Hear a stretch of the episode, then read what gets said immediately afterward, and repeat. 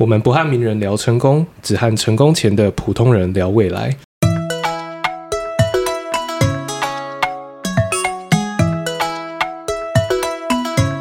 哎，大家好，这里是很适合聊人生的阿姨们。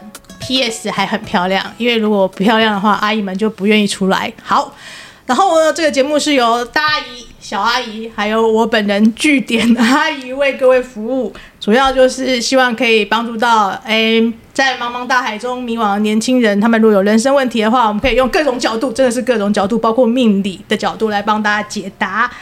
那今天我们这边在座的呢，这个有问题的年轻人叫做安东尼。你好，安东尼。嗨，我是安东尼，请你先自我介绍一下。好，嗯，我是安东尼。那我自诩为是影音的制作人，目前我有做一些影音的网络的节目，或者是行销的短影音。那么，据点阿姨是我的大前辈，她负责监督我，然后负责。改我的内容，那我写出来的东西，她会问我说，你在说什么？那这时候我就必须要再重新回想。嗯，对，嗯啊，这是我简单的自我介绍。我就觉得，我就觉得我其实一直是个好人哦。然后为什么今天就是听到，就是从别人口中，自己都觉得，哦哟，我其实是一个这么一个，嗯，说说话。比较犀利的一个前辈，好，那安东尼今天这边提出了四个问题，也许我们没有时间一一回答，因为我们毕竟有三个阿姨。哎，我是不是先应该请那个大阿姨跟大家打声招呼，并且简单自我介绍一下？来，欢迎大阿姨。嗨，我是大阿姨。顾名思义，什么叫大阿姨？就是年纪比较长的阿姨，但是还是很漂亮，这是重点。那大阿姨呢，年纪比较长，所以。生活呢，比大家多活几年，看的事情、经历过的事情可能也更多一点。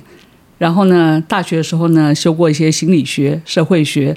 然后出社会之后呢，也去参加过一些心理教练的一些课程。所以呢，我对于如何帮助年轻人，我觉得是非常有感的，也非非常希望能够帮助到他们。而且大家已看过很多人生。很诡异的事情 真的很多，我觉得他的人生经历是非常值得我们大家来开发的。好了，我们现在边欢迎小阿姨。大家好，我是小阿姨。呃，顾名思义，我年纪比大阿姨小一点，但是 这是事实，不用这么客气。呃，我是一个在同一个公司上班了超过二十年的上班族，然后我有一个二十岁的儿子，呃，近十年呢做业务主管的工作。所以呢，各位如果有一些呃在职场啊，或者在生活啊上面有遇到的问题的时候，呃，因为呃我们在职场里面嘛，所以不论是呃我们这个这个世代，或者是现在的八年级啊或七年级，其实大家都一起在生活，那也碰到很多不一样的故事。那呃有机会的话，也可以跟大家分享。好的，谢谢。句点阿姨就是不喜欢聊天，但是符合适合在那个聊天的时候画句点，说没有什么好自我介绍的。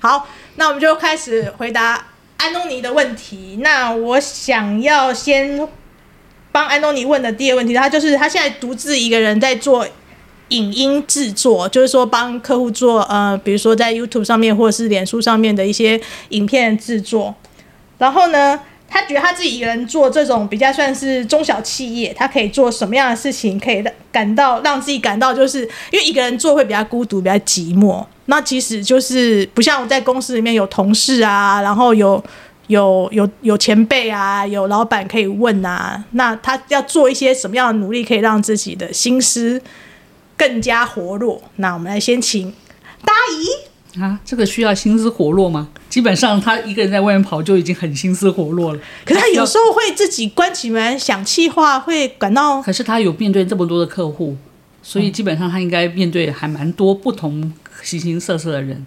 嗯，我觉得他可能比一个人待在办公室里面更活络一些。真的吗？啊，不然他他如果真的更活络，就不会问这个问题。我要问的是，你碰到什么样的事情会让你觉得不活络？其实就是我的客户其实并没有非常的多元，我固定接触的客户就可能 A、B、C、D，那人都是一样，但我不会每天跟他们联络。那我像要做影音的企划专案嘛，那通常就是同一个客户，然后我要去生产出可能六七份企划出来。当然，我也有我自己的工作人员，可是很多时候我还是要当一个 leader 的角色嘛，嗯、我要先跟我工作人员说要做什么。那我在在整理这一些资讯的过程，有时候一整理就一个礼拜就过去了。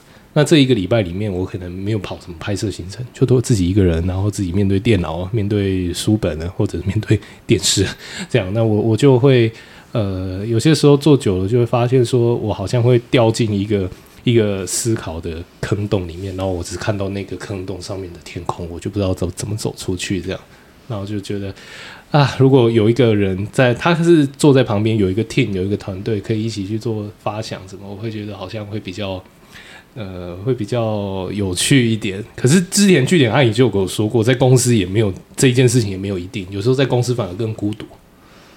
这是据点阿姨告诉我的，那我也就据点了。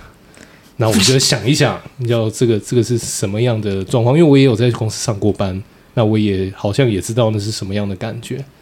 嗯，所以这个是我的一个疑问啊。就有些时候做自己一个人做久，就就好像迷失了方向，一个人在迷雾森林里面这样子。那我觉得你可能就是少了一个目标感，目标感。对，因为你的现在客户可能就 A、B、C、D，但是你没有把它扩展得更更大，而且你现在看现在可能还年轻，所以当你的客户是不是只有 A、B、C、D，而是到 E、F、G、X、Y、Z 的时候，你就不会觉得说啊，只有世界这么小，其实世界是很大的。嗯嗯，那在当然在另外一个部分，你说你是个人工作室嘛？像我有一些朋友，他也是个人工作室，他也是有跟你同样的感觉。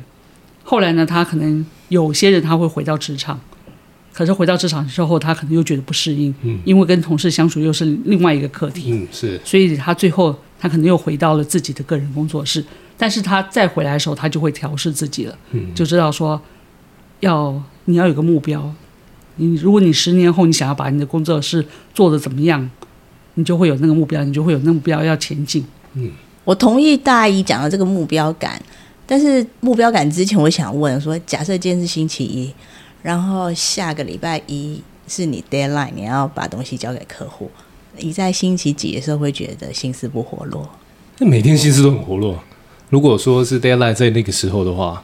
的只剩下七七天嘛，那我那样每天心思都很活络，那就没事。所以是你无聊的时候才觉得心思不活络。我我我我个人，据点阿姨要画句没有啦，据点阿姨没有要画句点。我的意思，我觉得他可能就是一个人做，难免就是我觉得就是多交朋友啦。像我知道大阿姨很很多朋友很会开发客户，你有没有什么心法在开发客户上面？有没有什么想法或建议？其实没有啊，只是本来那个人人生本来每个人他都有一个人生交友的象限，不知道有没有听过？反正一个人呢，你至少至少有六个好朋友嘛。那六个好朋友之后，你还再拓展到每一个六个好朋友，再继续拓展下去，六的好几倍之后，其实你可以认识人是很多的、很大的。那也不见得每个人都可以成为你的客户，因为不是每个人都想要做影音，但是你总会碰到一个。想要做影音的老板，那个机会有时候不是你可以想象得到的。嗯，这一点我蛮有感觉的。我是觉得每一个人都有嗯有一个归属感的需求，就是当你一个人的时候，你可能就是又没有时间压力在逼你，所以你那时候就会想要找寻另外一个东西，那个东西可能就叫做归属感。哦，那那个那个归属感。因为疫情的关系，产生一些变化，就是连我们这些每天去上班的人都没有归属感了。对啊，我们我们就就可能因为疫情的关系，所以我们必须要在家里上班。那在家里上班的时候，其实你面对的那个空间，跟你面对整个环境，都跟在办公室是不一样的。那你还是可以找到找到你的同事，就是透过呃那个社群软体，但是你就是没有看到人啊。对啊，那。嗯，我刚好就是最近三个月，我也就是再一次在家上班。那久了以后，你真的会觉得是孤独的，你会觉得没有那种呃大家一起工作的感觉。嗯，那这时候你去找人啊。嗯，对啊。嗯，那同样的，就是同样，我觉得是自己工作的工作室，其实因为你因为你有呃专案嘛，所以你一定会有跟你一起工作的呃对 partner 嘛，那你也有客户嘛。嗯觉得孤独，说就是找人啊，是人的需求嘛。嗯，对啊，那就解决了。嗯，这个我也很有感觉啦，因为我如果不行的话，如果我真的有些时候不适合一直找客户，嗯，有些时候呃，partner 可能他有自己的工作要做，那我就会找其他不是工作伙伴的朋友，那我就比如说客户的行程在大溪，那我就会跟他说，哎、欸，我带你去大溪吃个吃个豆干，那你在车上陪我聊天。对，对，那我就用这种方法去降低那个那种感觉。对，不过我想回过头来问一个问题，就是刚刚句点阿姨有说大阿姨是非常有人生经验，还有客户开发经验。那我想要知道大阿姨的角色是什么角色？是狠角色吗？狠角色？没，什什么是狠角色？他是那个人脉王。哦，那我想要知道大阿姨是做什么的？哦，我是做保险方面的。哦，原来如此。而且他颠覆了我对于保险从业人员的的观念。老实讲，对，嗯、没有。其实很多人从事这一行，就有一句话说：“你来这个行业呢，就是检视你前半生的人际关系。”对。然后有些人哎做以后就发现，怎么打通电话人都跑光光了，然后没有人要，没人敢接你的电话。这就是。如何检视你的人际关系的时候？天天哪，那你应该看透了人性吧？嗯，或是对人性有很多感受，多多少少啦。哦，嗯，因为这是人性是没有错，因为人本来就不喜欢被推销，但是人还是有需要、有需求，所以你要找的是他的需要和需求，而不是一种推销或者是像直销那样一直把把你拉拉着要做什么。这样子的话，人就是抗拒。所以为什么？你要做什么时候，做什么事的时候，你就要先了解人性是什么。嗯，原来是这样。那小阿姨是做什么呢？我刚才讲了，我就是当个那个网络广告的业务主管啊。好，我也是卖广告的。哦，对，我们毕竟都是同一个系所出来的。哈哈哈哈哈哈。好的，那我们差不多了吧？我们进入下一题，还是你还有什么问题？有这个 这个节目才刚开始，真的吗？对，这个节目才刚开始。像据点阿姨，你还没有说你是做什么的，你只有说你是据点。他不让你据点啊？小米？我之前是做广告的，我在广告代理商就做了非常久，然后我还外派到北京去，然后就是对对这一行，从它兴起到衰落都很有感触啊。我遇过一个上市柜老板，他跟我讲过很棒的一句话，就是那个每个人都要知道如何当业务，就是你要知道要在什么地方你要推销自己，然后不管是推销你个人、推销你公司、推销你产品，这都是必要的。对，然后我就突然觉得很多广告看起来就是好远好远的花，一点屁用都没有。但广告还是很好看呢、啊，有些还是很好看的、啊。嗯，对，嗯、没错。对，所以就是大概就是这样。好，嗯，好，他可以交下一题了。啊，下一题，好的，就是说你对于自己的毕业学校呢，就是有一点点奶油哈。那你觉得是不是应该找一个有兴趣的学门去去，就是学科去念一个硕士班，然后来对自己有交代？嗯嗯嗯。我我因为我跟你太熟了哦。嗯。我会觉得，就是我还答案还是一样，就是说你要去念，就真的念一个对自己有帮助的，去结交人脉的，比如说 EMBA 或是或者是 MBA 或者是 EIMBA 都好，就是去结交人脉。如果你真的只是要去学一个什么的话，也无不可。但是学的就是一些真的很专业的，比如说像经济学或者这种很学科的，我个人觉得其实真实生活应用不上。我觉得人脉的好处，不要讲那么功利，好像做生意或什么，就是有时候就是光聊天，你会觉得说太棒了，跟这个人聊天真有趣啊。其实我们有时候找，其实就是找一个旗鼓相当的聊天对象，That's it 就没了。所以我觉得其实还不如去结交人脉，那就真的是念书吗？也可能是参加社团。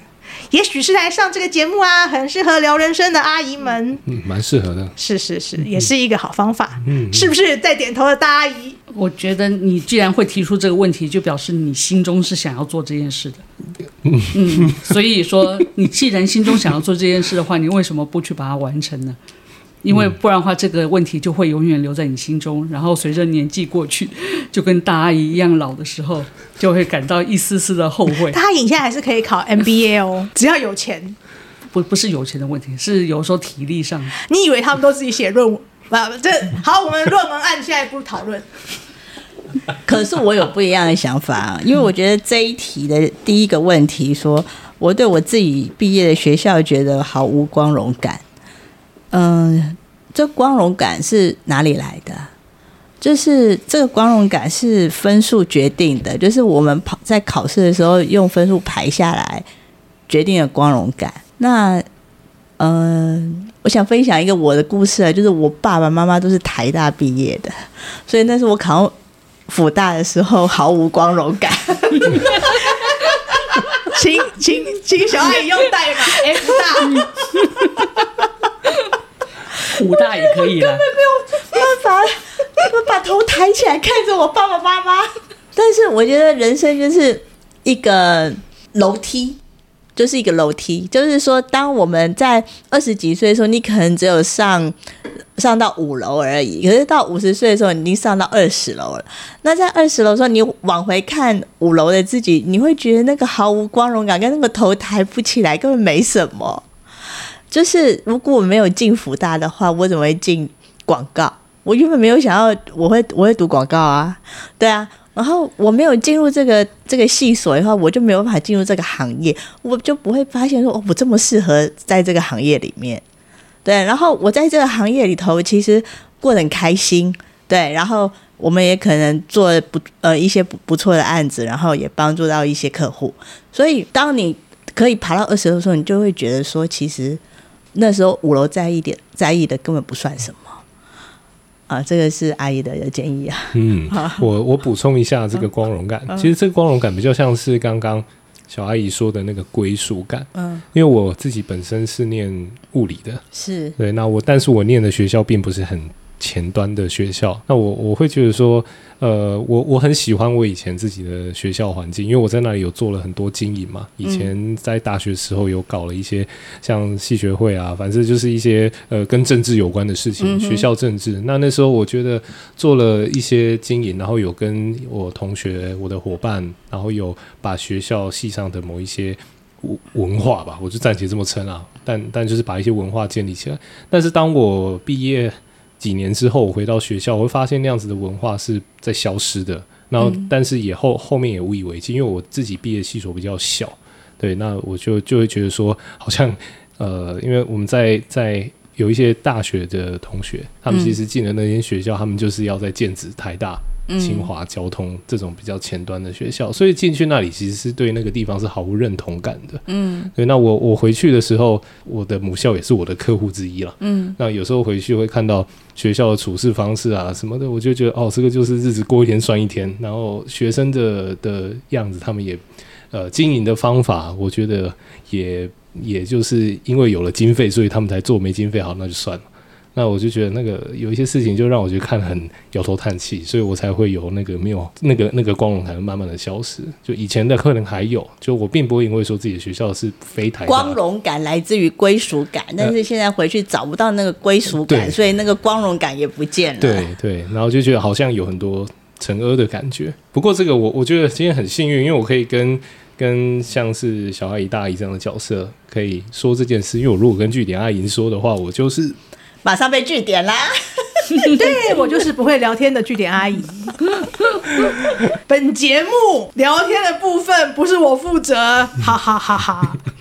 对，所以就是我呃，我我当然会觉得说，其实据点阿姨也会给我一些建议，比如说像刚刚那个聊天，找对的人聊天，可以聊天的人聊天，其实也是会成长的。那我我现在就是会透过这种方式，包含自己做啊，那我就我自己经营自己的一个生意，那我就用这样的方式。让自己往前，当然我也会看书啊什么的，这就是我的方法。然后如果看久了，开始沉浸在自己的世界，我就会找句点阿姨聊聊天。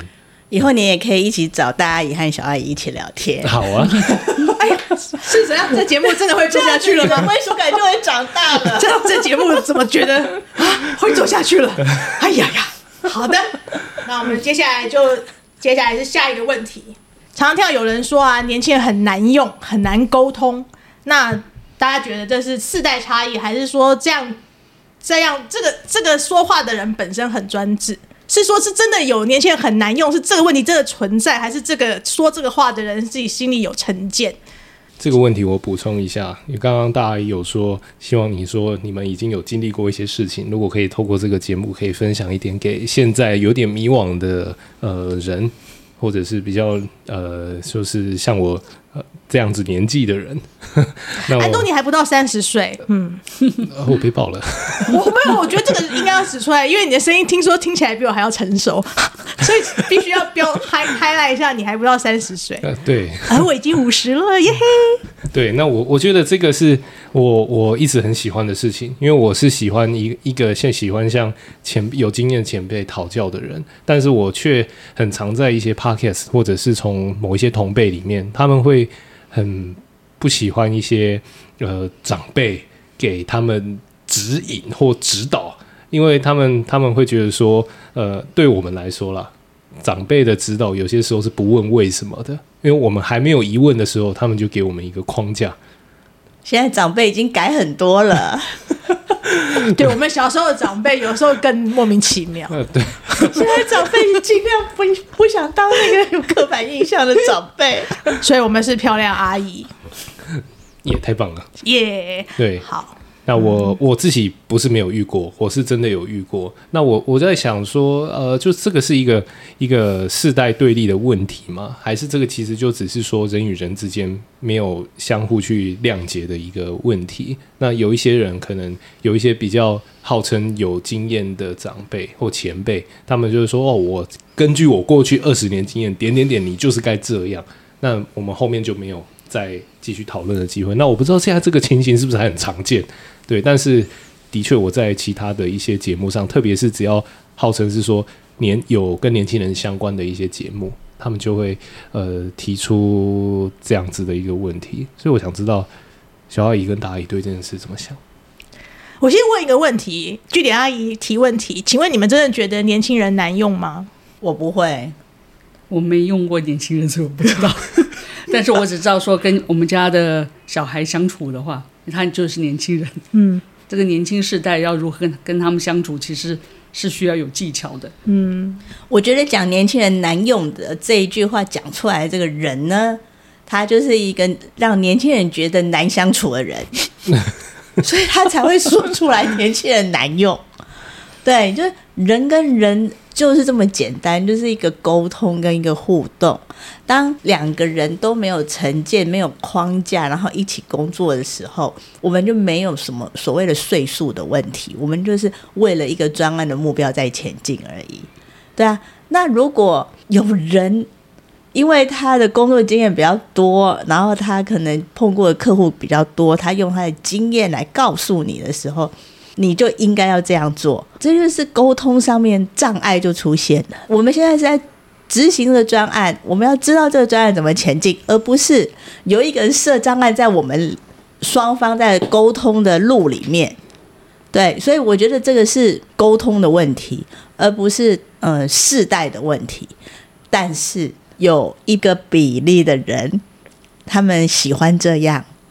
那为什么喜欢这样？那我觉得这又是另外一个我们社会的问题，不社会，然后文化的问题，就是他们的成长经验也是这样被教育的。你要尊重前辈，你要尊重经验，你要尊重已经有的规则，所以他会用这样子的方式来传承给他的下一代的工作者。对，那但是呢，在现在的世代里头，脸书的演算法每天在改变。我是要拿什么经验跟你讲？说我过去的经验是这样，对啊，所以我们每一天都在因为有不一样的规则出现，所以我们要讨论我们要怎么样让我们的触及更好，怎么样让我们的表现更漂亮。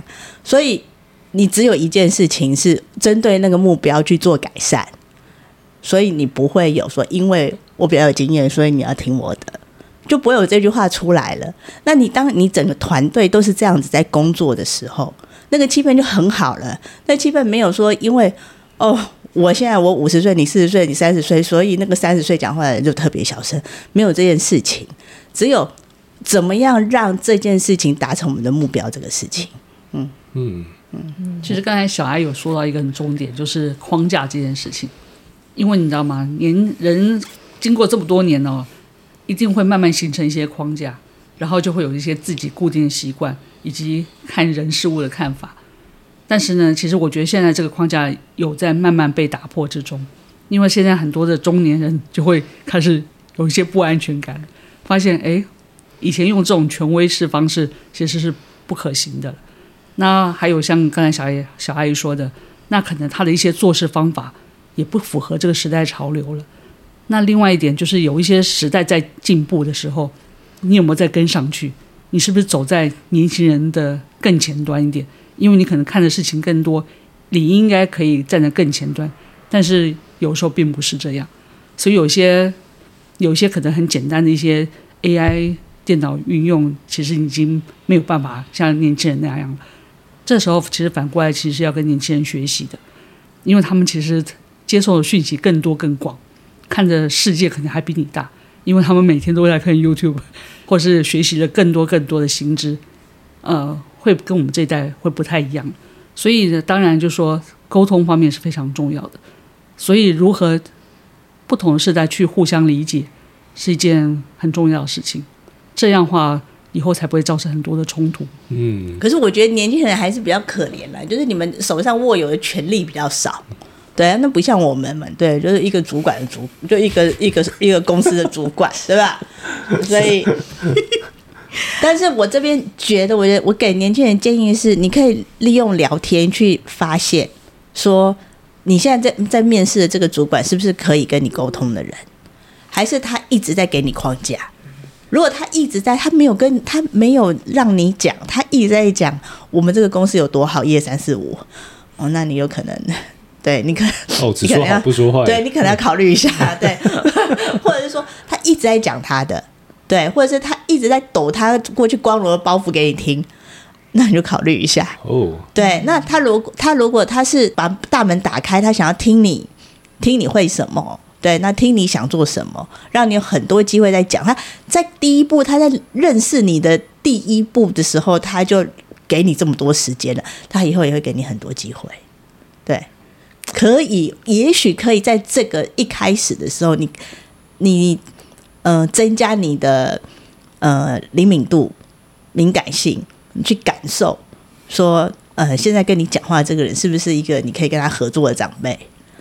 那我相信，我觉得安东尼经验很多，就跟常跟长辈聊天，嗯、你一定可以。蛮长的。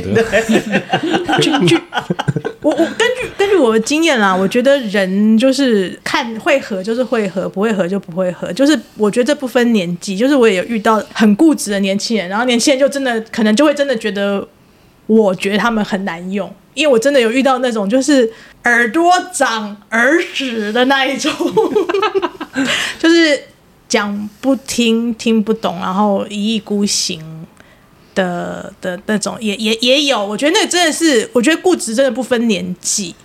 那我觉得那个时候真的就是能把基努里维那一套，就是你说的都是对的，就是这个东西他必须自己，就是他用他二十几岁的逻辑跟身体跟经验去碰撞，他才能够得到。你现在提前跟他讲，就说你这样走可能不太对哦，可能会跌倒哦，他们其实是。不愿意听的，因为他们觉得没试过，你怎么知道？我一定可以，那就只能让他们去碰碰看。